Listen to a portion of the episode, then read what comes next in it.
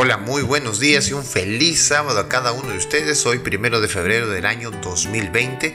Te saluda el pastor Andy Esqueche desde Corpus Christi, Texas, y hoy iniciamos ya una nueva lección. Cierto que vamos a ir a la iglesia y ahí vamos a repasar un poco la lección anterior, la lección número 5, pero hoy iniciamos el camino a una nueva lección, la lección número 6, titulada De la arrogancia a la destrucción. El texto que nos acompañará durante toda esta semana se encuentra en el libro de Daniel, capítulo 2, versículo 21, y dice, Él muda los tiempos y las edades, quita reyes y pone a reyes, da la sabiduría a los sabios y la ciencia a los entendidos.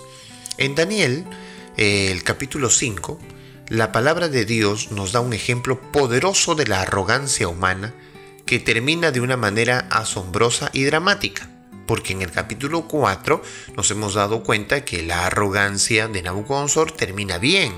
Él se arrepiente, se acerca al cielo, eh, entonces tiene una nueva oportunidad. No se habla más de Nabucodonosor, sin embargo se habla de los siguientes reyes después de Nabucodonosor. Aunque se podría decir que Nabucodonosor le llevó mucho tiempo aprender la lección, al menos la aprendió. Pero su nieto, Belsasar, no. Al usar los vasos del templo en una orgía palaciega, Belsasar los profana. Ese acto de profanación equivale no solo a desafiar a Dios, sino a atacar a Dios mismo. De este modo, Belsasar llena la copa de sus iniquidades al actuar de forma semejante al cuerno pequeño de Daniel 8, que atacó los pilares del santuario de Dios. Al eliminar el dominio de Belsasar, Dios prefigura lo que logrará contra los enemigos de su pueblo en los últimos días.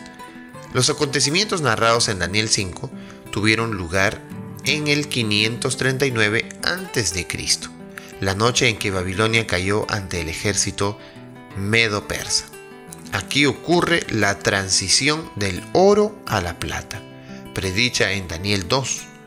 Una vez más resulta evidente que Dios gobierna en todos los asuntos del mundo. Él pone y quita reyes. Y eso es lo que pasó en este capítulo que vamos a estudiar durante esta semana, capítulo 5. Pero hay una serie de preguntas que vamos a darle respuesta durante estos días y que no te pierdas todo lo que vamos a estudiar cada día. Por ejemplo, eh, los años, ¿verdad? 539 para este capítulo. Y para el resto de capítulos, ¿qué años? Bueno, lo diremos en esta semana. Eh, también Belsasar. ¿Quién era Belsasar? ¿Cómo llegamos hasta él?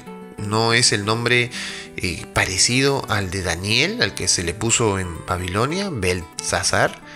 Eh, bueno, por otro lado, ¿cómo es así que los medos y persas atacaron y pudieron entrar en Babilonia? ¿Y cómo es el juicio de Dios frente a Belsasar? Esa noche, esa mano, esa escritura, ¿qué significa? Lo veremos durante toda esta semana, así que permanece en línea, escucha cada uno de los audios diariamente y estudiaremos juntos todos estos detalles del capítulo 5 del libro de Daniel.